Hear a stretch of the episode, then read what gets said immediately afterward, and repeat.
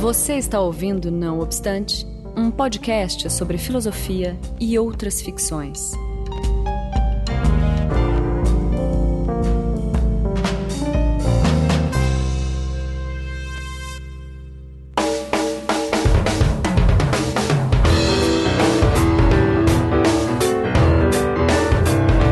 Começando mais um Não Obstante, eu sou Marcos Beccari e estou na companhia de Daniel Portugal.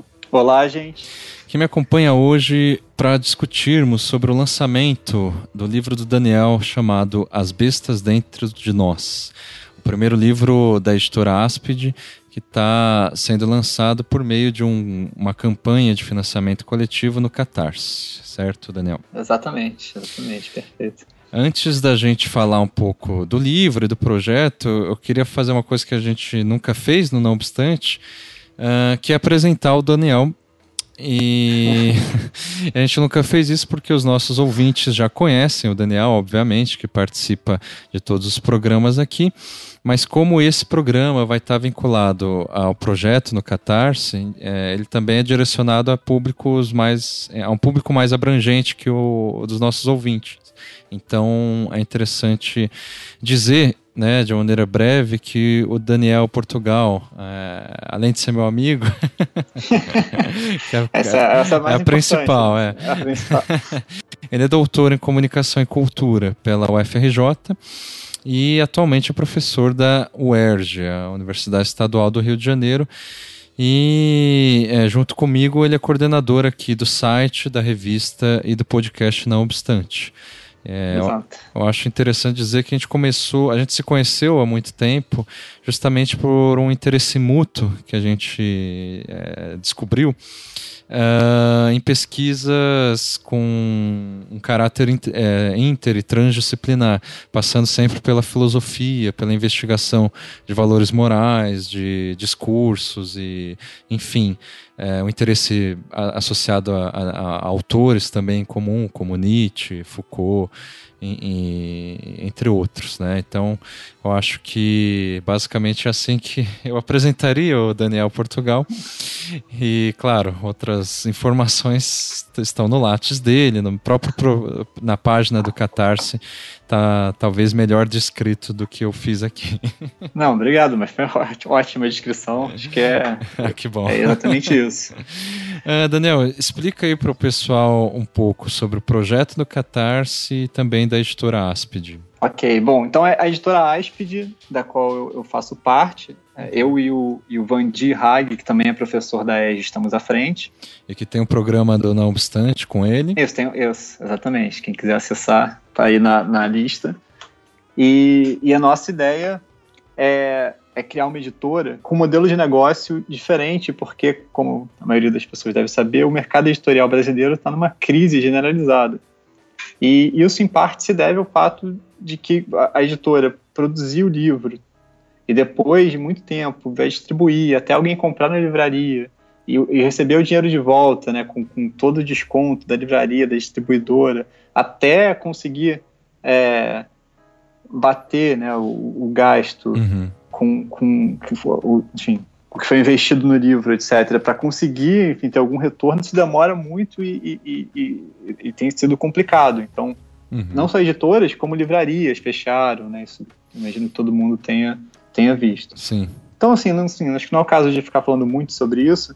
Claro. Mas a ideia, então, da Aspid é, é, é uma editora focada é, nas áreas de humanidades e do design, fazendo, assim, trabalhando nessa, nesse campo e, e, que vai lançar todas as obras por meio de algum projeto de financiamento coletivo. Uhum. Porque qual é a vantagem então desse, desse modelo?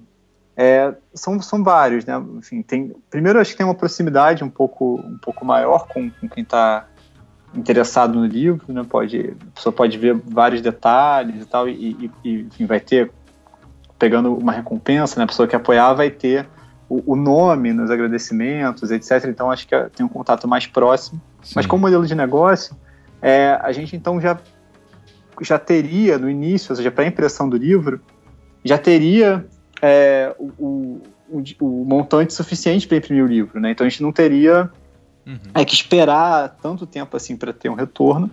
E além disso, o, o, quando, quando essa impressão for feita, a gente já vai conseguir distribuir a maior parte. Então não vai ficar com aquilo, com, com uma quantidade enorme de livros é, em estoque. Uhum. Então acho que isso é, são algumas das, das vantagens. Sem dúvida. E fica o registro, né, da, também no próprio livro da, da, dessa participação das pessoas, porque eu acho que o, o financiamento coletivo, como o Daniel estava dizendo, ele aproxima e envolve as pessoas diretamente no processo de produção do livro. E daí consta, né, no livro ali quem contribuiu e tal. Isso é um registro interessante, assim, é, eu acho, né? Além das recompensas e tudo. E essa distribuição direta também que o Daniel estava dizendo. Então, acho que isso é uma maneira de você, enfim, é, constar o seu nome no próprio livro. Eu acho que essa é uma questão interessante. Não, isso é legal. E sobre, sobre as recompensas, eu queria aproveitar para agradecer ao Marcos. Pô, que, que isso. cedeu, cedeu uma aquarela linda Pra, Obrigado. É, que, que tá lá como uma das recompensas possíveis. Uhum. Então é claro que a, que a aquarela original só tem uma, né? Então só uma pessoa vai poder ter essa recompensa. Mas é, a gente fez também prints de alta qualidade dessa aquarela que estão disponíveis e alguns cadernos. Sim. Então vejam lá, a gente vai deixar o link né, do, do da página desse, dessa campanha aqui embaixo e aí vocês podem, podem olhar. E eu queria agradecer também ao Ricardo Cunha Lima, que fez uma ilustração incrível para a capa, como vocês podem ver lá no, no link do projeto, e também a, a, minha irmã, Aline Portugal, que revisou o livro, né, fez a primeira revisão, em seguida é, houve uma segunda revisão feita pelo Pedro da Costa Pereira. Então, obrigado. É, então, antes de tudo, é, é interessante o Daniel é, contextualizar um pouco o livro, né? Ou fazer, ou talvez melhor dizendo, historicizar. né? é, de... contar um pouco a história do livro. É, antes de falar né, do conteúdo do livro propriamente, né, como que surgiu aí esse livro, Daniel? Tá. É, esse livro, ele, ele se deriva da minha tese, na verdade, de doutorado, uhum. é, que tem o mesmo nome, mas apesar de ter o mesmo nome, o conteúdo muda bastante.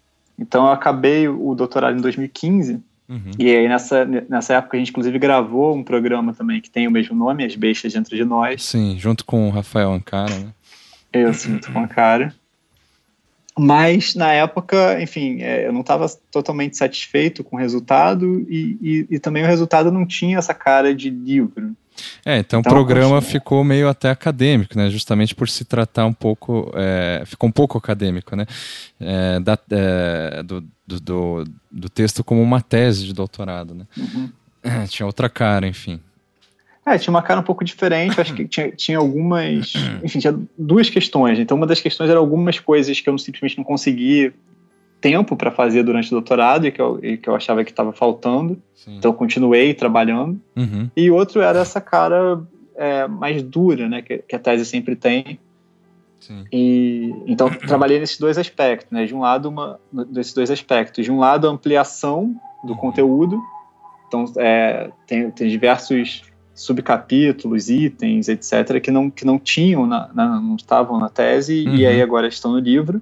Sim. E tem também uma mudança da, da forma no geral, né? Então, o, o, modo de apresentar o texto. A linguagem também, é, né? É, isso, a linguagem muda um pouco. Uhum. É claro que ele continua com uma linguagem é, que tem um quê de, de, acadêmica, né? no sentido de que ele é um livro uhum. que, que diz respeito a, a, enfim, teórico no sentido de que ele está propondo né, uma visão de mundo, está uhum. lidando com, com ideias, então ele ele, ele não é um livro é, que, que, que, possa prescindir né, de um vocabulário um pouco mais é, não é denso. É, não é autoajuda, enfim, né? É, não é um livro de autoajuda, exatamente. Nem receita Mas... de bolo, não é conto erótico, enfim. Exatamente. Mas, Mas ele, ele também não é um livro hermético, de maneira alguma, né? Uhum limito né, os conceitos a serem usados, tento usar o mínimo possível de conceitos e tento explicar esses conceitos. Então, é um livro que, que eu espero que, que possa ser lido por qualquer pessoa que tenha alguma, alguma mínima base né, uhum. de, assim, de humanidade, né, tenha interessado em alguma outra coisa de filosofia, de ciências humanas, sociais, seja minimamente acostumado com esse universo, acho que consegue ler o livro. Não, sem dúvida. Eu acho que o, o, o eu, estou falando como leitor também do livro, né? Que eu li a tese e o livro, é, tive esse privilégio e eu acho que está bem explica. Assim, o Daniel ele passa por vários autores uh, tradicionais do campo da filosofia, desde assim Platão, Santo Agostinho, uh, mas também traz exemplos de, sei lá, uh, peças publicitárias, alguns filmes né, contemporâneos e tal, que ajuda a explicar. E com isso eu estou querendo dizer que o Daniel é bem generoso, assim, apesar de passar por tantos autores e e teorias e conceitos assim que são próprios para às vezes iniciados, ele não apresenta esses conceitos e teorias uh, de maneira hermética, como ele estava dizendo, né? Ele é generoso nesse sentido. É, obrigado. que bom que você acha isso. Não, é, é, mas, mas é acho, é claro. Mas acho que talvez fique mais é, claro para quem está escutando se eu falar, começar a falar um pouco agora do tema. Né? Isso. Você diz que eu apresento Vários é, autores. Que eu passo por diversos autores e, e, também filmes, livros, é, peças publicitárias, etc. Sim. E, e, e, e, por que que essa passagem se dá? Né? Como, como o título do livro já indica, o tema central do livro são as tais bestas dentro de nós. Sim. O que, que são essas bestas? Né? Essa seria a principal questão. É, antes de, de, começar a entrar nessa, tentar dar uma resposta preliminar, é, eu queria adiantar que a ideia é, é, é pesquisar, não investigar diferentes concepções do que seriam essas bestas. Sim. E é justamente ao investigar essas concepções, uma certa história né, dessas concepções, que eu vou passar por diversos autores e também exemplos de filmes. Então, assim, como que certas ideias do que é uma besta aparecem em tais filmes, em tais livros uhum. e assim por diante. Então você não está dizendo, pra... desculpa, você não está dizendo que existe uma besta nas pessoas. Só... Isso, é, é, Eu sei que é uma pergunta ridícula, mas. Não, mas. Só para as pessoas entenderem. É, claro que é uma pergunta é, didática, né? Fala que você sabe a resposta, mas. Mas. Uh... Não, é, eu não, tô, eu não tô dizendo, assim, tipo, ah, existem várias bestas. Eu leio o livro e você vai achar quais são as bestas dentro de você e vai se curar. Justamente Sim. seria. Essa seria a versão autoajuda. Uhum, uhum. Das bestas. Esse livro é quase um, uma anti-autoajuda. De certa maneira. Porque não, não que você queira é, que eu quero tornar as pessoas menos, sei lá, felizes, mas é óbvio, mas no sentido de que é, eu estou tentando justamente investigar quais são as concepções por trás uhum. de, de algumas propostas de autoajuda. Sim. Porque normalmente acontece no livro de autoajuda. Justamente, o que, que seria essa autoajuda em grande parte? Uhum. Seria a ideia de que existe uma parte problemática dentro de você e a autoajuda é você conseguir se libertar dessa parte problemática. Sim. Então, por exemplo, você está, é, sei lá, sendo oprimido pelos desejos dos outros, né? não consegue dizer não, etc. E aí a autoajuda vai dizer, não, você tem que é, dizer não para as pessoas, entendeu? Aceitar quem você realmente é, se libertar da, da opressão das regras sociais. Sim. E aí essa seria o que você tem que fazer, de acordo com, com sei lá, uma possibilidade qualquer de autoajuda. Uhum. E então, que, que ideias são essas né, que estão por trás? Ou seja, de onde, de onde teria surgido essa ideia de que a gente é oprimido pelas regras sociais, ou de que a gente é, vive uma vida inautêntica? Uhum. E, então, é essa pergunta que eu estou lançando no livro. Sim. E você disse que você faz uma história de, é, dessas ideias, dessas concepções, uh, mas é, é, não é também um livro de história, né, ou historiográfico, né, Daniel? É um livro, quase um mapeamento histórico, a gente pode chamar Isso. assim. É. É uma, uhum. é, exatamente, é um mapeamento histórico e no sentido de uma história das ideias, né? Uhum. Ou, ou, do pensamento, assim, é uma mistura né, dessas duas coisas. Sim. Porque o, não é. O, eu tô, eu tô pegando, ou seja, tem algumas, cada, eu vou, eu vou dizer como é que é a estrutura do livro, acho que talvez fique um pouco mais claro. Uhum. Então, o, o, livro se divide em algumas bestas, né? Acho que para só que para explicar isso, acho que vai, vale voltar um pouco e continuar com a minha explicação do que, que seria uma besta. Mas o livro se divide em, em, né, a partir de algumas bestas, e aí em cada uma dessas bestas, ou seja, o que, que seria cada uma dessas bestas? Seria uma ideia específica uhum. sobre é, a existência de um mal qualquer na nossa interioridade. Então há várias maneiras né, de conceber o que, que seria essa parte problemática em nós. E, e aí, eu, em cada uma das partes, eu tento uhum. traçar a história ou, ou, a genealogia, talvez fosse o mais adequado, uhum. de cada uma delas. Ou seja, tentar entender como que elas apareceram, como é que as ideias, é, essas ideias de, de uma besta desse tipo apareceram, e normalmente como é que elas apareceram no campo teórico e se disseminaram de modo que elas se tornaram algo é, algo do senso comum, se tornaram algo que, que a gente é, concebe sem, sem, enfim, saber de onde veio, entendeu? Sem, sem muito, é, muita reflexão. Uhum.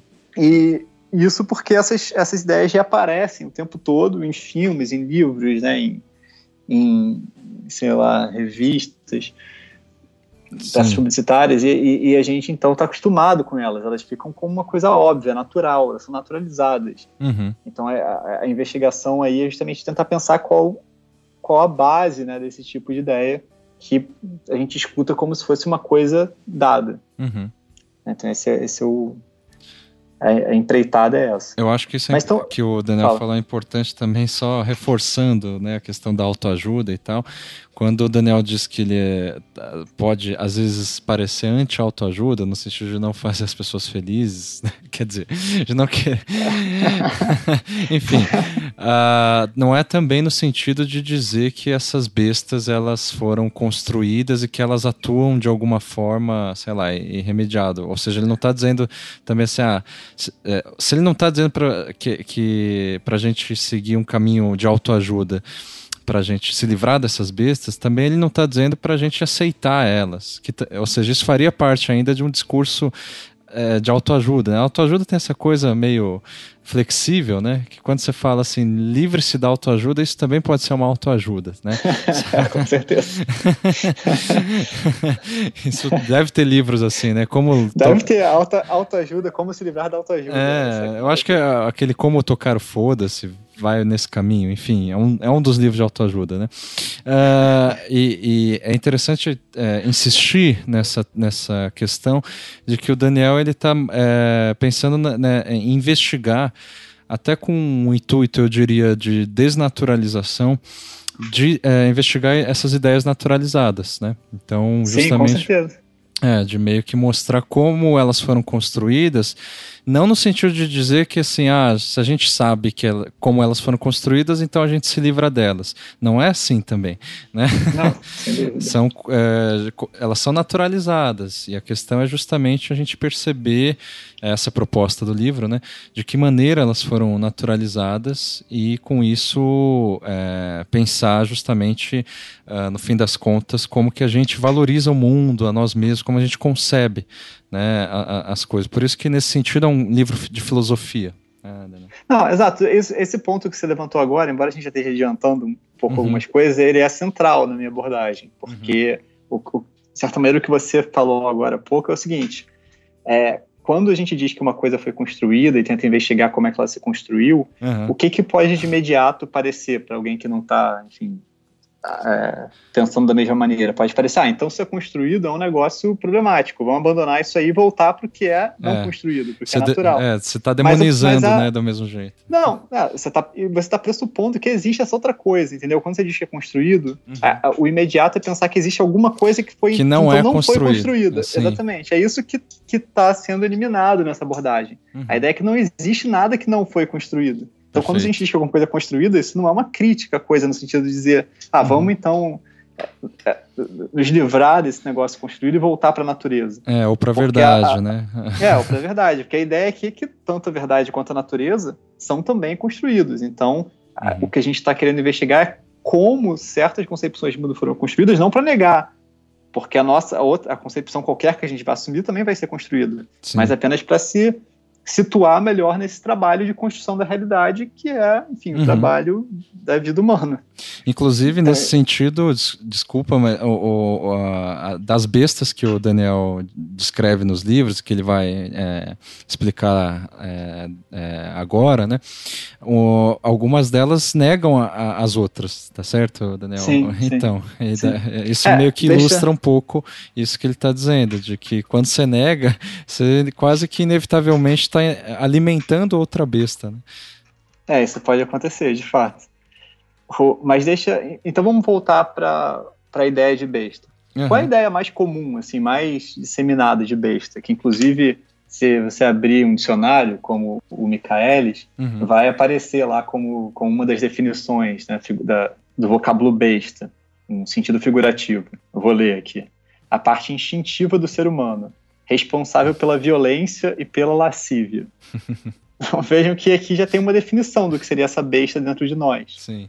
É, o que, que é essa besta, tal como definida aqui?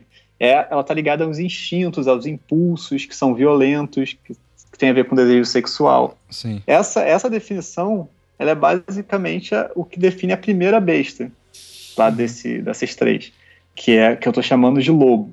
Uhum. Então, é, esses nomes, ou seja, para cada uma das bestas eu invento um, um animal ou monstro representativo. Uhum. Isso é interessante porque, como, como são formas muito naturalizadas de pensar, dar um nome desse tipo, que é claramente metafórico, ajuda a desconfiar dessa ideia. Então, se eu, se eu usasse, por exemplo, ah, o desejo, sei lá, os impulsos e tal, parece que existe uma verdade do que são esses impulsos. Quando você usa um termo como lobo, Está claro que não existe um lobo propriamente. Então uhum. a gente começa a questionar o, que, que são esses tais impulsos que poderiam parecer como uma coisa dada, que a gente está apenas é, encontrando. Sim. A gente começa a ver como é que será que é construído esse lobo. O que, que, que exatamente estou chamando de impulsos, por exemplo? Uhum. Ou de desejo. E assim Sim. assim por diante. Sim.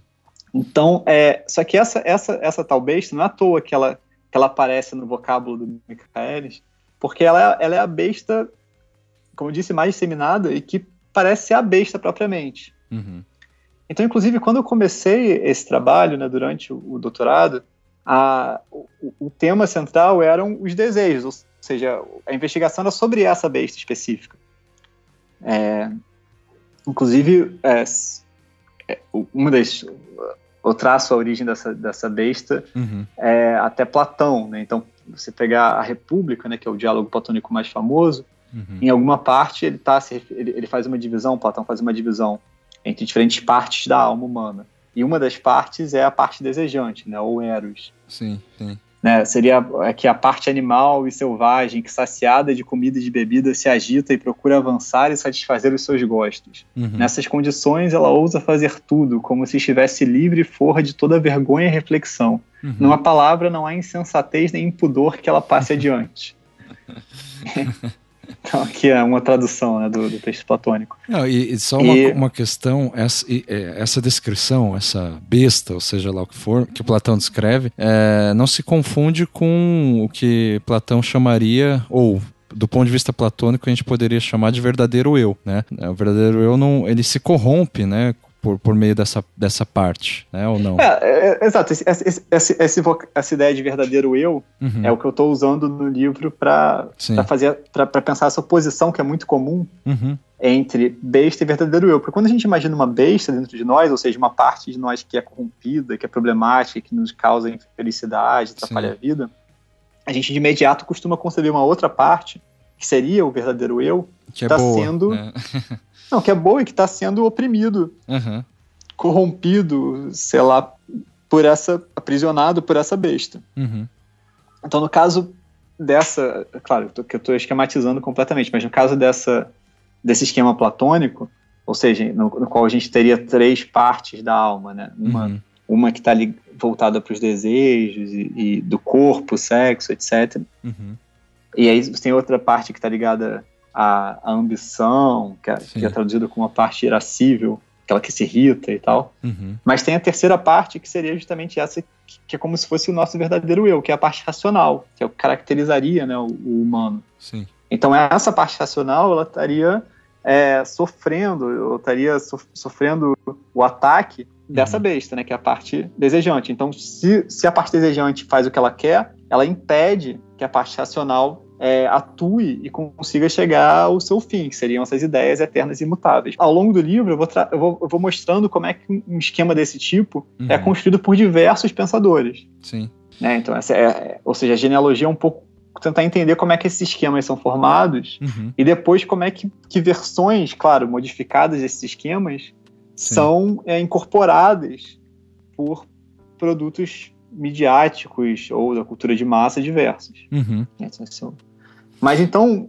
É, essa... É, eu, eu, acho que a segunda besta, né, que seria o dragão, tá, já tá ligada com essa ideia de, da, da, de, uma, de um verdadeiro eu, né? Mas de uma. Não, todas, é, todas, todas estão, estão interligadas, né? é. Só que o dragão seria uma. É, talvez uma inversão, né? Dizendo que. É, é em, em, parte é, é uma é, inversão. Do, Mas dessa deixa... ideia. Hum, por favor. Mas pra né? falar do dragão, só. Uhum. Acho que uma, uma historinha, assim, de, de, de, qual é uma narrativa tradicional sobre essa uhum. besta. Porque uma, uma coisa central do livro é o fato de que são as bestas, né? Ou seja, que o título está no plural. Uhum. E quando, quando, como eu estava dizendo, quando eu comecei a, essa pesquisa, uhum. é, eu estava ainda centrado nessa, nessa essa besta, né, que eu, que eu defini agora a partir do Platão, Sim. que eu estou chamando de lobo. Essa era, porque essa é a besta no sentido mais banal, assim, né? Se você falar a besta, é isso que você imagina. Uhum. Então essa era a besta que eu tinha em mente. E Sim. qual é a narrativa mais tradicional, mais é, disseminada? Seria que você tem essa tal dessa besta, que, que enfim, é a besta que está dentro de nós, e o que acontece é que mas tem duas narrativas possíveis, mas que sim, são paralelas. Ou essa besta de fato existe, uhum. e aí você tem um avanço da, da, da, civilização, digamos assim, que vai controlando essa, essa besta, e aí você tem, sei lá, um iluminismo da vida e tal, e, e todo mundo vai ficando racional, uhum. etc. Uma que, ideia de progresso, uma né? Uma ideia Isso, de progresso. evolução.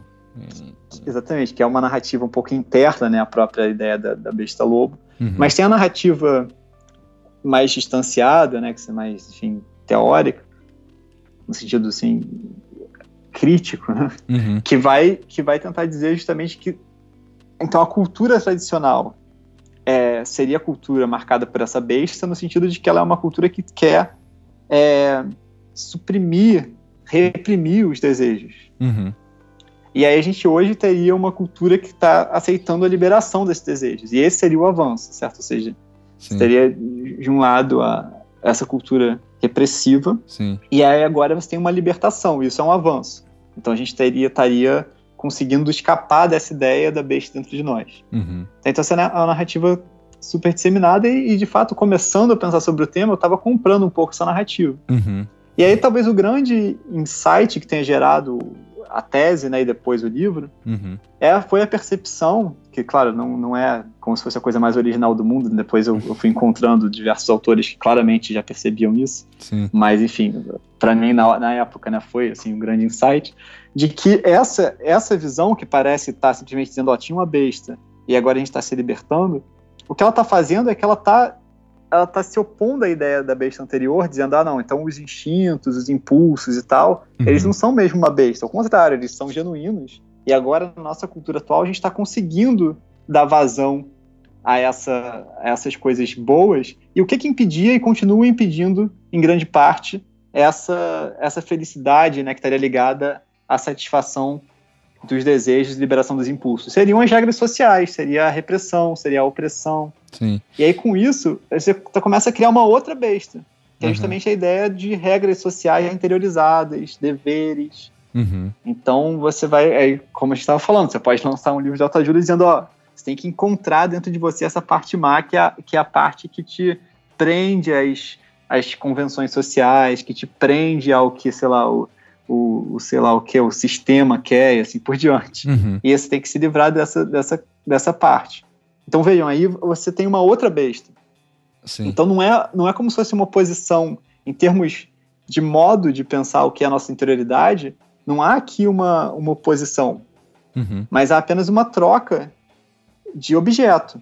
Certo? Antes era um tipo de besta, agora é outra besta, mas a forma de estruturar é, o modo como se pensa a interioridade é muito parecido. Esse foi o grande insight. Uhum. Acho que a gente poderia ilustrar isso, talvez até reduzindo muito a ideia, simplificando muito, de que a gente poderia ter dois livros de autoajuda chamada, sei lá, Livre-se do Mal, ou Encontre Você Mesmo, ou, é, ou mesmo A Besta Dentro de Você como título de um, de, um de, de, livro de autoajuda. Um desses livros diria que a, a, a besta são seus desejos sexuais, sua cobiça, seus prazeres. Isso, e também violentos, é, desejos lá, é, agressivos, etc. Exatamente, que isso é o problema que você tem que se livrar. Aí vai uhum. te dar uma série de recomendações para isso. E o segundo livro, que pode ter, como eu estou sugerindo, o mesmo nome do primeiro, mas ele não vai dizer que o problema é os nossos desejos, impulsos violentos e tal. Mas justamente que o problema, o mal que está em nós é uh, as, as regras sociais, a própria cultura que nos faz pensar que os nossos impulsos, por exemplo, é, sexuais e violentos são um problema. Essa cultura que nos, é, que nos leva a pensar isso que é o problema. Isso, a cultura interiorizada, ou seja, uma parte de você que seria, Isso. se a gente quiser dar o nome psicanalítico, seria o superego, uhum. que está aí te, é. te oprimindo. Exatamente. Então, então que se libertar desse negócio. É, se no caso do primeiro livro, uh, o seu verdadeiro eu, né, que você, para você chegar nele, você tem que uh, acabar com uh, a besta, né, ou a parte má dentro de você. Uh, seria uma, um, um, eu mais racional, ponderado, enfim, é, e bom de modo geral. No segundo livro, seu verdadeiro eu é, é diferente, não é necessariamente racional, mas é aquele que é mais autêntico, é espontâneo, né, que é humano, enfim. que tem... Isso, exatamente, que está aqui para viver, sentir. Isso, e que é, tem alguma. É, empatia. É, eventualmente tem alguma conexão com, com a natureza. Uhum. É, com, com, por exemplo, a parte selvagem é uma coisa muito do lobo. Né? Já que no dragão ou seja, eh, os ouvintes, espero que estão tá entendendo que essa analogia que eu estou fazendo é entre essas duas bestas, né? O lobo e o dragão. Já no, no, no, dragão, você teria. O seu verdadeiro eu estaria relacionado justamente a essa parte selvagem, é, natural, ou às vezes até espiritual, mas é um espírito da natureza, né, Daniel? É, é, exato. Tem várias. Como, como vocês podem ver, essa dificuldade que você está tendo para delinear exatamente uhum. o que, que é, é, uhum. É obviamente é, inevitável, porque é, são várias concepções que, que têm algo em comum, mas elas têm também variações. Sim. Então, em cada uma das bestas, eu, eu, vou eu faço justamente um mapa que vai mostrando, entendeu, concepções diferentes, mas ao mesmo tempo que tem uma linha em comum e, e assim por diante. Né? Esse é o trabalho de cada parte. Uhum. Então, a dificuldade aí que eu vou mesmo que eu vá definir, tentar fazer isso que você acabou de fazer, eu também vou ter dificuldade semelhante, porque ou você começa a juntar milhares de exemplos Sim. que fica confuso, ou você não sabe, você, ah, tem, tem esse caminho, mas tem aquele. Então daí é, só tem o único jeito é realmente lendo o livro, porque Sim. é onde eu tentei durante muito tempo fazer esse esforço de é, tornar isso claro, de estruturar essa. É, que é um esforço de mapeamento, eu acho, né? Porque Não, exato. Todo é assim mapa é abstrato, digamos assim, né? Uhum. Tipo, o que é um mapeamento? É você estabelecer fronteiras onde não existe. Tá certo? É, sim. Então, você faz isso, assim. É, a... é, exato. Mas o interessante é a gente perceber justamente, e o, o, o livro deixa isso muito claro, como justamente essas coisas estão imbricadas, estão híbridas, estão é, interligadas umas às outras, né? Sim, então vamos partir rapidamente para a terceira besta, uhum. né? Porque a gente falou então dessas duas. Sim. E aí a terceira, a terceira besta, porque a, essa segunda, como a gente viu, ela ela, ela parte então para uma outra noção de felicidade, né? Que está ligada aos prazeres, que está ligada à, à legitimação desses prazeres. Uhum. Só que o, o, o, o, mal, então, é visto como aquilo que, nos, que culturalmente nos impede de aproveitar esses prazeres, né, que Sim. nos reprime, etc.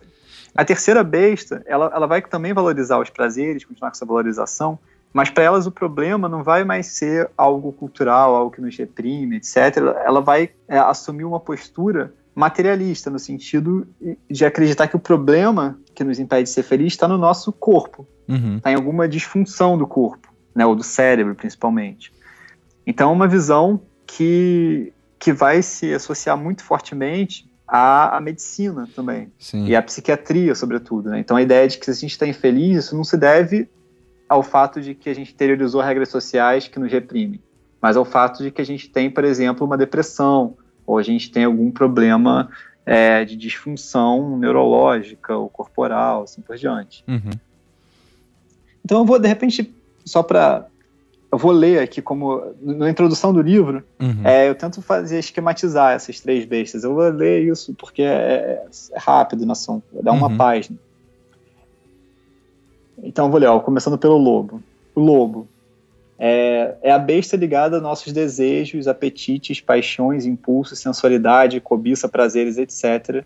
na medida em que são encarados como algo mal, que emana da matéria do corpo, da carne, né, no sentido cristão, ou de um apego egoísta à individualidade.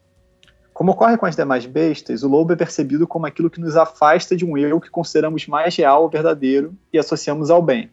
No caso do lobo, esse verdadeiro eu que se corrompe ao entrar em contato com os caninos afiados da besta está ligado à alma, à razão, à benevolência ou à conexão com algum tipo de transcendência. Dragão. É a besta ligada às regras sociais interiorizadas, à vontade social que atua dentro de nós, ou uma vontade maquinal, inumana em suas regras e racionalidades, na medida em que imaginamos que ela nos reprime, oprime ou aliena. O verdadeiro eu que se supõe arder sob o fogo do, dra do dragão é associado à espontaneidade, naturalidade, autenticidade, humanidade e, na maioria das vezes, a algum tipo de conexão, seja material ou espiritual, com a natureza percebida como um todo imanente. Cão é a besta relacionada ao sofrimento ou à aguda sensação de inadequação a parâmetros interpretativos valorativos relacionados à felicidade e normalidade, na medida em que ele é encarado como uma doença mental ou algum tipo de disfunção. Pode ser a disfuncionalidade do corpo ou da mente, embora esta última seja costumeiramente percebida no imaginário bestializador do cão como um subproduto do corpo. O verdadeiro eu que o cão ataca com suas garras está normalmente relacionado à saúde, ao prazer e à normalidade. Sim. Então é essa, esse é o esqueminha. É, eu não sei se ajuda a, a, ilustrar, Daniel, é, mas é, eu acho que um, um, um, exemplo muito rico é aquele filme Frozen. É, que você, se eu não me engano, é, é, comenta quando, no, no capítulo do dragão, isso. Mas que. No último capítulo do é, Dragão. Mas que, sei lá, é, me parece que ele poderia também ser aplicado, assim como uma licença poética de, de, de, de pontos de vista, nos outros duas, nas outras duas bestas. Não sei se acha isso interessante. Mas por que não, velho? Agora você tem que dizer por que, que você acha isso. Não, tudo bem, mas antes explica pro pessoal como, assim, rapidamente, como que ela ilustra o dragão. Daí eu tento fazer essa outra parte, entendeu? Para mostrar como poderia ser relacionado aos outros dois. Tá. Não, então como é que é a narrativa do, do Frozen? Do filme, né, do Frozen. É, tem a Elsa e a Anna, né, que são duas irmãs princesas. E a Elsa tem esses poderes de gelo uhum. que ela não consegue controlar direito. E aí esses poderes de gelo, é, quando ela é criança, ela, ela, brinca com isso, não tem nada que, que a faça é, ter problemas com esses poderes, ao contrário, eles até divertem, por exemplo, as brincadeiras das duas. Uhum. Só que um certo dia ela acaba machucando a irmã, porque brincando com os poderes de gelo, ela, ela acerta a cabeça da irmã, e a irmã fica desmaiada e tal, e aí os, os pais, né, ou seja, os reis, o rei e a rainha, é, levam a, as duas lá para os trolls, que seriam os seres conectados com a natureza. E aí o troll é, sábio lá, o troll, o velho troll, sei lá, uhum. é, cura a, a, a, Ana, né, que é irmã da Elsa, tirando esse, essa, essa coisa do, do, congelamento na cabeça e diz que se fosse no coração seria um problema maior, ela não conseguiria se curar. E aí, a partir desse momento, a, tanto a Elsa quanto os pais começam a temer esses poderes da Elsa. E esses poderes claramente representam os impulsos, né? representam os desejos, etc. Uhum. E aí ela, ela fica tendo uma educação que, que é toda focada em controlar esses, esses poderes. Então ela fica presa no quarto, basicamente, não pode brincar com a irmã, não pode fazer nada, e fica tentando controlar esses poderes que crescem dentro dela. Uhum. É, ou seja, é, isso representa claramente uma educação focada na, na repressão dos impulsos. Sim. E aí eu, só que em algum momento os, os pais, né, vão é, para algum outro reino, uma viagem e morrem, né, o navio afunda. E aí quando chega, quando, quando a Elsa se torna maior de idade, ela vai ser coroada. Uhum. E aí ela estava antes né, ali totalmente isolada no castelo, ninguém entrava. E aí quando ela vai ter a, a, a cerimônia de coroação, é, ela então é obrigada a abrir as portas e aí, nesse momento, ela, ela tá super nervosa e tal. E quando ela vai em parte da cerimônia, ela, ela revela, né? Ela, os poderes é, extravasam e aí todo uhum. mundo vê que ela tem esses poderes e aí ela, todo mundo começa a dizer que ela é então um monstro e tal. Uhum. E ela foge pro alto da, da montanha. Da montanha lá. Aí, ao fugir, ela congela tudo ao redor. Uhum. E aí quando ela tá subindo essa, quando ela sobe essa montanha, ela canta essa que é a música tema do filme, né? Que chama Let It Go. E, e aí, o, o enfim, é, é o, o que, que, essa música diz? Ela diz que, justamente, que Let It Go é justamente, ah, é, vamos deixar isso para lá, né? ou seja, deixar isso de lado, é, tipo, liberte-se desse negócio. Uhum. É, e aí, nessa música, ela diz justamente que ela está se libertando das, das regras sociais. Sim. Né, que, que, que a faziam. É, Reprimir uma, É, exatamente. É, então tem uma, uma parte ela diz uma coisa assim: ah, essa boa garota se foi, né? Uhum. É, e agora ela diz: ah, isso ficou no passado e agora eu vou me libertar e vou ver onde é que eu posso ir, justamente, onde é que esses poderes vão me levar. Eu, eu tenho uma ideia de superação, etc. Sim. E aí ela vai e constrói um, um, castelo de gelo incrível, assim, com esses poderes, né? Então tem toda uma, uma cena de, de que ela, ela, teria se libertado dessa, dessa opressão. Uhum. Então isso, isso já representaria uma, uma forma de pensar o dragão. Agora, curiosamente, essa, essa libertação, que, que, é representado nessa cena, então, como uma grande libertação, é, vai aparecer também sob um aspecto negativo, porque com essa libertação ela teria prejudicado todo mundo. Ela uhum. congelou a, a, Arendelle, né? Ela congelou a, a, o castelo e, e, toda a região ao redor. Uhum. E aí a irmã dela, que então vai representar agora a, sociedade, né? Que antes era, de certa maneira, Os o pais, rei e a rainha é. representavam a, a, sociedade, né? Uhum. E era a sociedade opressora e tal. Sim. E ela se libertou disso e nessa libertação fez o castelo, ela, enfim, se transforma toda, né? Uma, eu, eu diria que é a cena clímax do filme. Uhum. Mas aí essa, essa libertação agora é apresentada de outra maneira, porque a Ana, que é a representante da sociedade, vai subir até o castelo para dizer justamente para Elsa que ela congelou tudo e, e ver o que ela pode fazer. Sim. E, e aí ela vai, enfim, e aí quando ela vai falar com, com a Elsa, que está enfim, liberta, digamos, lá no castelo e diz que ela congelou tudo, a Elsa volta a ficar completamente descontrolada, no sentido de, de sofrendo, né, em crise, porque uhum. ela teria causado mal às outras pessoas. Então é, é, curioso como aqui essa, essa libertação, que poderia ser vista como boa, numa certa maneira de encarar o que é o dragão, uhum. aqui aparece como algo ruim porque existiria um outro tipo de dever social que não está pautado nas regras, Sim. mas está pautado a uma conexão Uhum. Que é essa conexão do amor, que no final do filme vai integrar tudo, né? E aí, ao descobrir o poder do amor, ela consegue descongelar depois, no final do filme, a, a, a região inteira e passa a ser uma rainha que se conecta com, com o povo e tal, e fica todo mundo feliz, uhum. etc. Então, isso, isso né, mostra como que essa ideia do Geraldo Dragão é, duas ideias né, diretamente associadas ao dragão. De um lado, essa que você tem que se libertar das regras, mas de outro, né, que, que, que essa libertação causando sofrimento às pessoas, ela também é, é problemática moralmente por outro motivo, Sim. mas que o que salva é a conexão, é o amor e tal. Então tudo isso é parte do imaginário do dragão. E é claro que essa, que essa análise ela é feita depois de vários capítulos mostrando né, como essas ideias que aqui estão aparecendo de maneira difusa, elas, elas, elas apareceram antes em diversas teorias. Né? Então tem quatro capítulos explicando. É, enfim, o primeiro, o primeiro desses capítulos do Dragão fala sobre Rousseau e os românticos, né? O segundo sobre Freud e Nietzsche, o uhum. terceiro é, principalmente sobre Reich e o quarto principalmente sobre Jung. E, então mostra como as, as teorias desses é, pensadores e de outros relacionados é, apresentam essas ideias que depois vão ser incorporadas em produtos como Frozen. Uhum. Então, mas uh, a moral da história é justamente essa, né? Quase de, contra o Leviatã aí do, do, do Hobbes, né? De falar assim, ó, a, a sociedade oprime, você tem que se libertar, mas por outro lado isso não é só o suficiente, você tem que se integrar, aí no caso, uh, por meio do, do elemento do amor, né?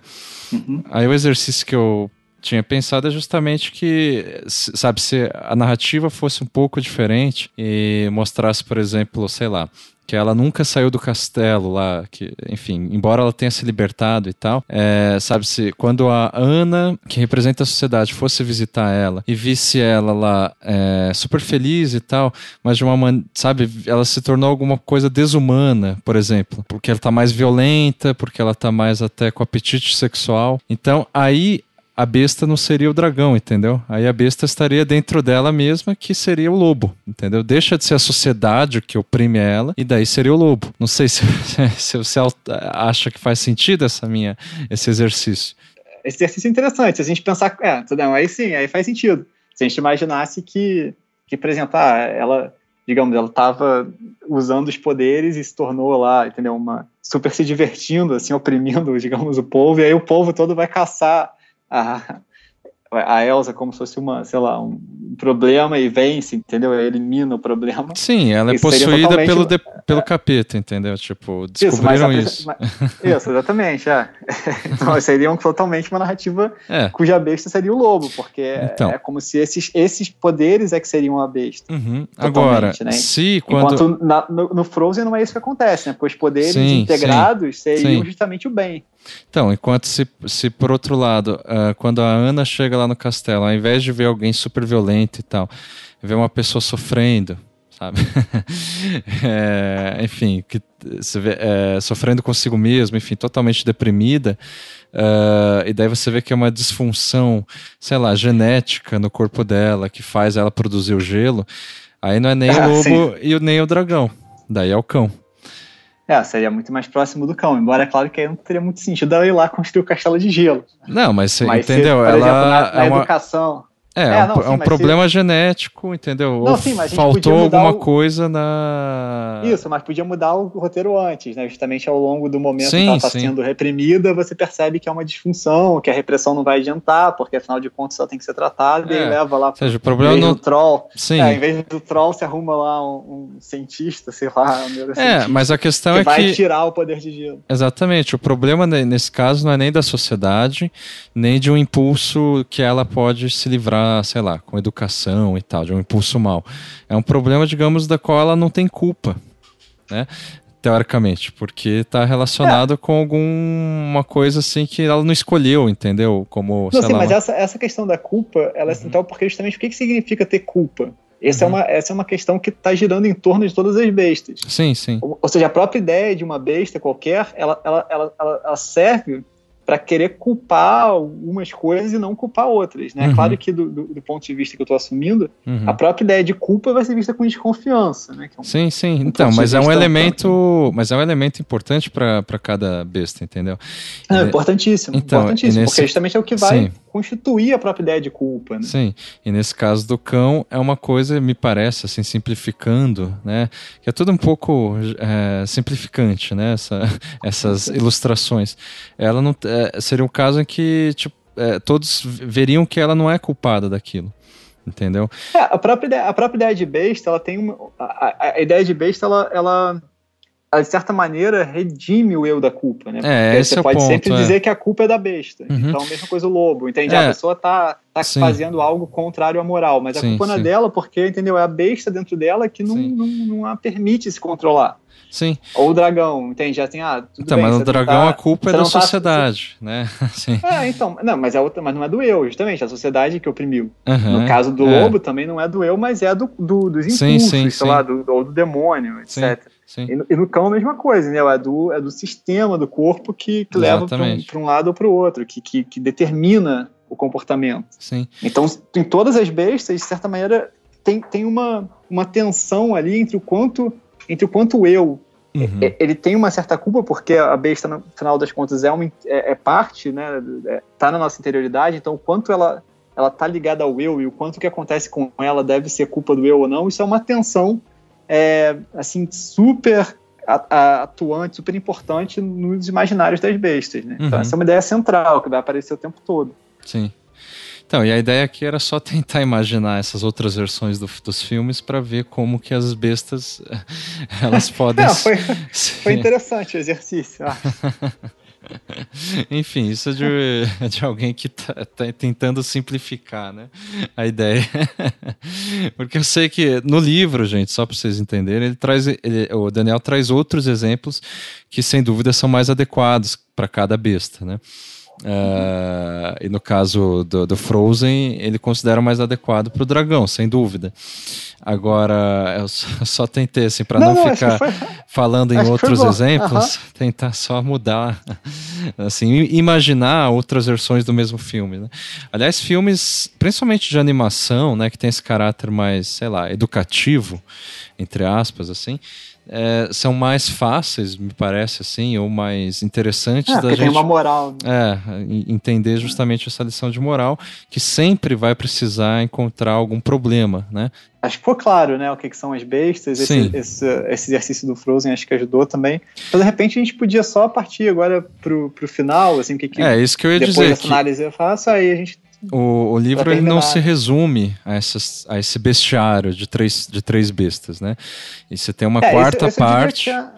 Sim, exatamente. Eu diria que essas três são talvez o, o núcleo do livro, uhum. né? esse, esse, mapeamento. Sim. Mas aí no final tem uma quarta parte, então o livro é dividido em quatro partes, essas três bestas, e depois a quarta parte é uma, aí sim é uma, uma parte mais filosófica, né? Um, sim. Eu tento pensar usando principalmente o Nietzsche como referência, né, a filosofia do Nietzsche, imaginar por que, ou estudar, né, por que será que a gente tem essa propensão a ficar concebendo as bestas, de tal maneira que culturalmente, quando, quando uma besta se torna menos é, presente, aparecem outras. Ou seja, uhum. por que, que a gente tem essa compulsão a querer imaginar bestas dentro de nós?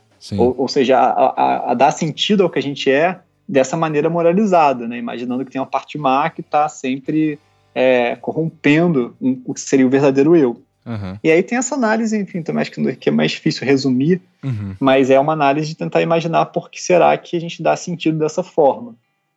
Né, que, que seria uma maneira que, que enfim, é, é negativa. Né? A gente está primeiro imaginando uma coisa problemática para em seguida conceber um eu. É, mas é, é, é uma parte que me parece que ela se destaca em relação às outras, essa parte final, que é uma proposição teórica. Né? Você, for, uhum. você propõe uma explicação para isso. Nas outras você só é meio descritivo, assim, claro que descritivo sim. parece ser muito Sim, é analítico, né? Assim, isso, isso, analítico, mas é. sim, é, é. é, melhor termo é analítico, porque descritivo dá a impressão de imparcialidade, né, de uma, uhum. uma coisa assim, enfim. Mas de fato, a, aí você coloca, porque eu acho isso interessante só para explicar também que geralmente, sei lá, num esquema acadêmico de livro ou de tese, você geralmente espera que a explicação ou viés, a abordagem e tal, vai ser explicada antes. Eu acho que aí não é que você inverte isso, porque na introdução você também já coloca lá os, os autores e os conceitos que você está trabalhando. Mas você explica, de fato, uma tese no quarto capítulo. Isso eu acho interessante, assim, é, de como que você amarra, digamos assim, relaciona de fato, conceitualmente, filosoficamente, essas três concepções bestiais, né? É, porque para mim, realmente, o, o, essa, enfim, essas noções, ou, ou, onde eu chego, né, o argumento mais filosófico propriamente, ele de fato depende totalmente dos estudos anteriores, né? Depende uhum. totalmente de eu conseguir ter uma, uma visão mais geral do que, que já foi proposto nesse sentido e, e, e assim, o que está acontecendo em cada caso. E aí realmente foi a partir do mapeamento, uhum. né, de novo, claro, sendo olhando esse mapeamento a partir de, de certo ponto de vista teórico, que como eu disse, né, a base principal é o Nietzsche, mas também Foucault em grande parte, né, uhum. e outros autores. Então, como que a gente poderia dar conta num outro nível? Ou seja, uhum. como é que a gente pode entender que essa estrutura, né, ou seja, essa forma de dar sentido ao que nós somos, que é essa forma da besta que está reaparecendo nessas diversas bestas, Sim. porque será que ela se dá dessa maneira, né? Então esse é o, uhum. é, o, é, é, é, o, é o centro da parte final. Então a, uhum. parte, a parte final, no primeiro capítulo, ela, ela como que fecha né, o mapa, e os outros capítulos seguintes tentam responder essas questões mais filosóficas, né? Porque será que, que a gente tende a imaginar bestas e depois será que é possível dar sentido ao que nós somos de uma maneira uhum. desbestializada? Uhum. Então essa não vou nem entrar nessa porque fica aí como claro. como pergunta em aberta, né, para o leitor, uhum. se quiser. Eu acho interessante é, comentar. Chegar ao final da Isso. É, é para não dar spoiler, né? Mas eu acho interessante comentar é, quanto a essa. É, é, é, por exemplo, você falou do Nietzsche e do Foucault, né? Que eu acho interessante que a sua proposta, de, de um lado, ela se insere em, em, certa tradição, a gente pode chamar assim, né, é, vagamente, que, em, em, que se, em que é inaugurada é, por Nietzsche e é seguida por Foucault, embora, assim, Foucault não faz a mesma abordagem exatamente como Nietzsche. E eu acho que você também não faz exatamente a abordagem nem de Foucault nem de Nietzsche. Entendeu? Uhum. Eu acho isso interessante, porque, por exemplo, Foucault chegou na questão, sei lá, da constituição do sujeito, do, da, da subjetividade, dos processos né, de subjetivação, mas na, naquilo que, que os Foucaultianos chamam de terceira fase, ou seja, no final. Né? Antes ele encarava, me parece, de uma maneira muito simplificada, que o sujeito é simplesmente um produto resultante, uh, seja da, da esfera discursiva ou da esfera dos dispositivos de poder, né? ou da, da, das, dos modos de, de exercer poder. Aí no final. É, pelo menos essa é a ênfase, né? Digamos. É. Porque ele, ele vai dizer que não era o caso, né? Mas de fato essa é a ênfase dessa parte mais inicial da obra. É, exatamente. É, é que tá. É, em retrospecto, ele vai depois dizer que não era bem assim. É, é. Mas a gente. e, e, e, você começa justamente, entendeu? Né, nesse caso, comparando com Foucault,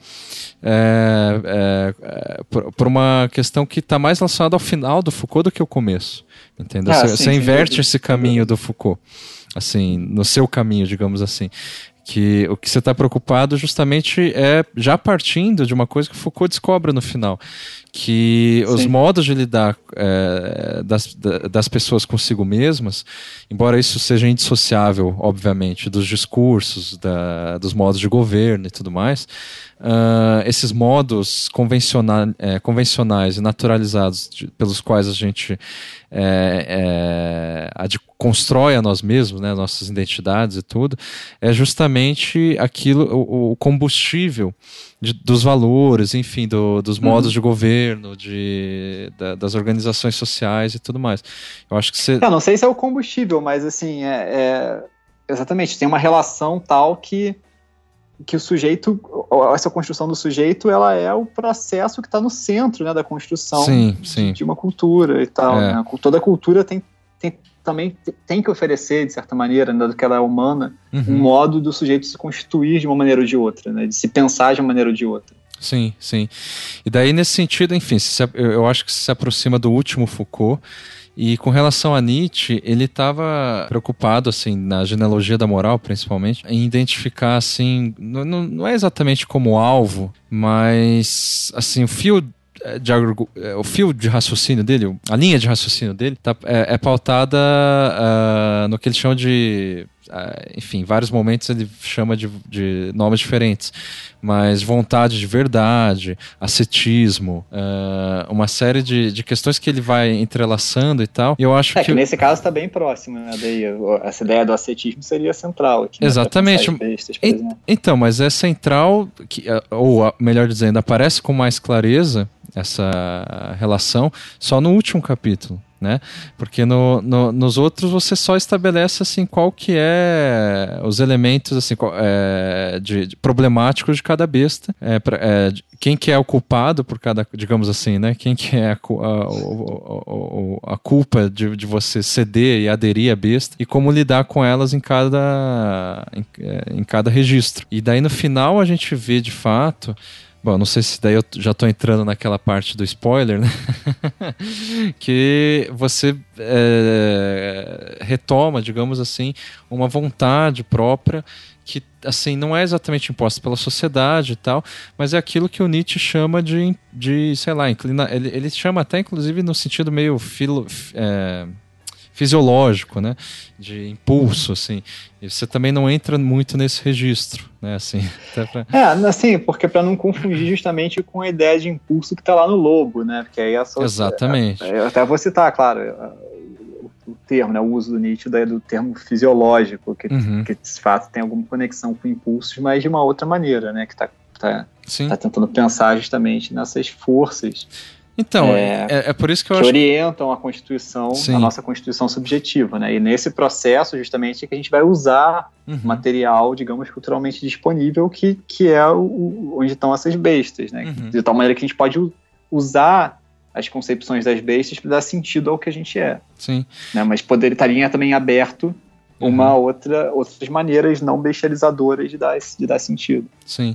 Então, só para concluir isso que eu estava dizendo, eu acho que é interessante assim, você se aproxima de Nietzsche e de Foucault na medida em que Nietzsche é, propôs um modo de uma perspectiva, né, de entender o mundo, né, filosoficamente, a partir de valores, que são esses valores que orientam todas as outras concepções de mundo e também Sim, ela... sim, isso aparece na introdução, inclusive, com certeza isso é um ponto central. É, exatamente. E no caso do Foucault, também são valores, só que ele não vai chamar desse modo. Então, assim, em termos de terminologias ou, sei lá, léxicos, você também se distancia dos, dos dois, né? Tanto de Nietzsche quanto de Foucault.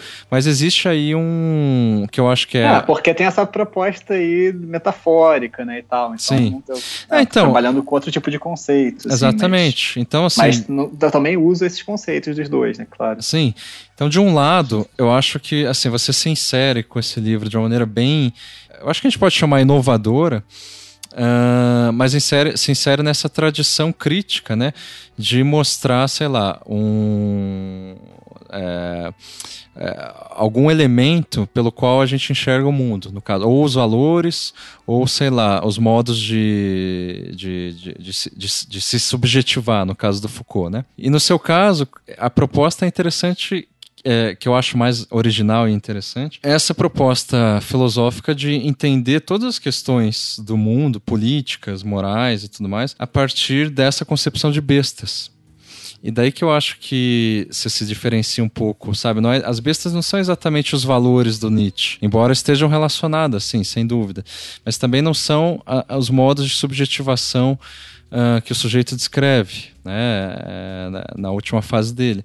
Ou seja, você propõe uma, uma, uma perspectiva bestiológica, sabe, de, que poderia render, de, sabe, da mesma forma que a, a filosofia nietzschiana é frutífera e a da, do Foucault também, é uma série, sabe, quase uma abordagem, uma, um, um modo de, um ponto de vista é, autônomo, em certa medida. Sei que autônomo é uma palavra complicada, mas epistemologicamente autônomo, digamos assim, uhum. ou logicamente autônomo, autônomo, que é você, sabe, é, propor esse conceito de besta como um ponto de partida. É, filosófico. É, claro que é uma se, eu, se situar nessa tradição aí é mais que uma honra, já pensou? Assim, Nietzsche, Foucault, Daniel. É, mas, mas, ah, é. mas assim, eu, pensando de maneira assim, uhum. prática, as bestas eu acho que elas são uma, uma ideia um pouco mais restrita, né? Porque elas não estão é, lidando com, com, tantas, né? Com, uhum. Elas não têm a mesma abrangência que, que, os, que, que enfim, a filosofia nietzschiana, o Foucaultiana, ela está procurando lidar com com as formas de a gente dar sentido ao que a gente é, né? Então, Sim. e uma maneira específica, nessa né? maneira bestializadora. Mas claro que é, é, realmente a, a, proposta aí é de um modo de olhar para o mundo a partir dessa, dessa visada aí bestiológica, né? Como você usou o termo, é um uhum. termo que eu uso no livro. Sim. E aí, claro, idealmente, né, o que eu gostaria com essa obra é que realmente fosse uma abordagem frutífera, né, que desse outros resultados, se pudesse ter um, outros estudos bestiológicos ou que, que usem as bestas para pensar outros temas. Uhum. Então seria o, claro, o que eu gostaria, né, que, que, que acontecesse com o livro. Sim. E eu acho que é bem, é, enfim, provável que isso aconteça, porque de fato é um livro, enfim, muito bem organizado, escrito. É, ele, ele por si só já é uma história da, da filosofia, né? Nesse sentido né, de um recorte, no sentido de não ser muito também historiográfico, mas que passa lá desde Platão, por Kant, Schopenhauer, Lutero, enfim, né, também passa pela saga Crepúsculo, que eu acho fantástico. é, tem, faz essa conexão de uma história das ideias, né, da uhum. filosofia, Sim. com é, com uma análise da cultura de massa, da, da, da, dos produtos midiáticos, né? Essa é talvez o, o, uma abordagem que realmente é incomum nesse sentido, né? Eu procurei uhum. fazer essa, essa conexão, justamente pensar em como, como pegar ideias né, que estão aparecendo aí na, na história do pensamento e, e, tentar entender, claro, com um foco específico, esse das bestas, uhum. como que, que, várias dessas ideias já aparecem nesses produtos Sim. da cultura de massa. Sim. Esse é o mapeamento, né, a parte do mapeamento, e depois, enfim, tentar numa empreitada mais filosófica e pensar por que será que a gente tende a, a ficar o tempo todo inventando bestas. Uhum. Legal. Bom, acho, acho, que é, é. Ah, acho que é isso, né? Foi ótimo de... para mim revisar, digamos assim, reler, né, é, esse livro que, que, que de então, fato está assim, bem diferente da tese e tudo e deixar aí para o pessoal é, relembrar o pessoal, né, que da, do projeto do Catarse, é, Sim, que viu? vale a pena é, investir, que é um livro assim não só informativo, didático e tudo mais, né? Uh, eu acho que nesse sentido é interessante o fato dele ter vindo de uma tese de comunicação, por exemplo, e não tanto de filosofia, porque eu acho que daí te dá essa liberdade, né, de, na, né, de, de, tratar, por exemplo, de, desses produtos da cultura de massa e tal, e torna o livro bem acessível nesse sentido. Mas ao mesmo tempo porque ele é, ele é de fato original, inovador, traz uma interpretação é, nova sobre o mundo e que, enfim, eu acho que as pessoas têm um, um, digamos assim, um público-alvo desse livro é bem abrangente, no sentido que pode ser tanto para é, pessoas que já estão iniciadas na filosofia, com perfil acadêmico e tudo mais, quanto para pessoas que simplesmente têm interesse em questões filosóficas ou questões uh, até mesmo de autoajuda, vai. é um livro. É, claro, porque é isso, porque é um contraponto às uhum. autoajudas, de certa maneira, né? Então. Exatamente. Tem a ver. É. Então é isso aí, é. gente. Contribua lá, entra no, no site do Catarse. Né? A, é, a contribuição lá você consegue contribuir desde é, 20 Isso, reais? 20 reais, é, 20 reais o, o, o livro virtual, né? E com uhum. 60 reais o livro impresso. Perfeito. E aí, lembrando que o livro já está pronto, né? Então, realmente, a contribuição é para esse, esse, essa campanha, né? É para custear o, a impressão do livro. Uhum. Então, também não é aquela campanha que você, às vezes, financia um projeto que vai demorar anos e você não sabe se vai dar certo. Sim. Isso aqui é contribuiu, acabou o projeto, depois de um mês e meio a gente está enviando o livro, porque realmente é só fazer, fechar o negócio e mandar para a gráfica. Então, uhum. quem se interessar, dá uma olhada lá e colabore. Massa. Então é isso, gente. valeu aí, Marcos. Pô, eu que agradeço, Daniel. Vamos dar um tchau para os ouvintes? Tchau, gente. Tchau, tchau.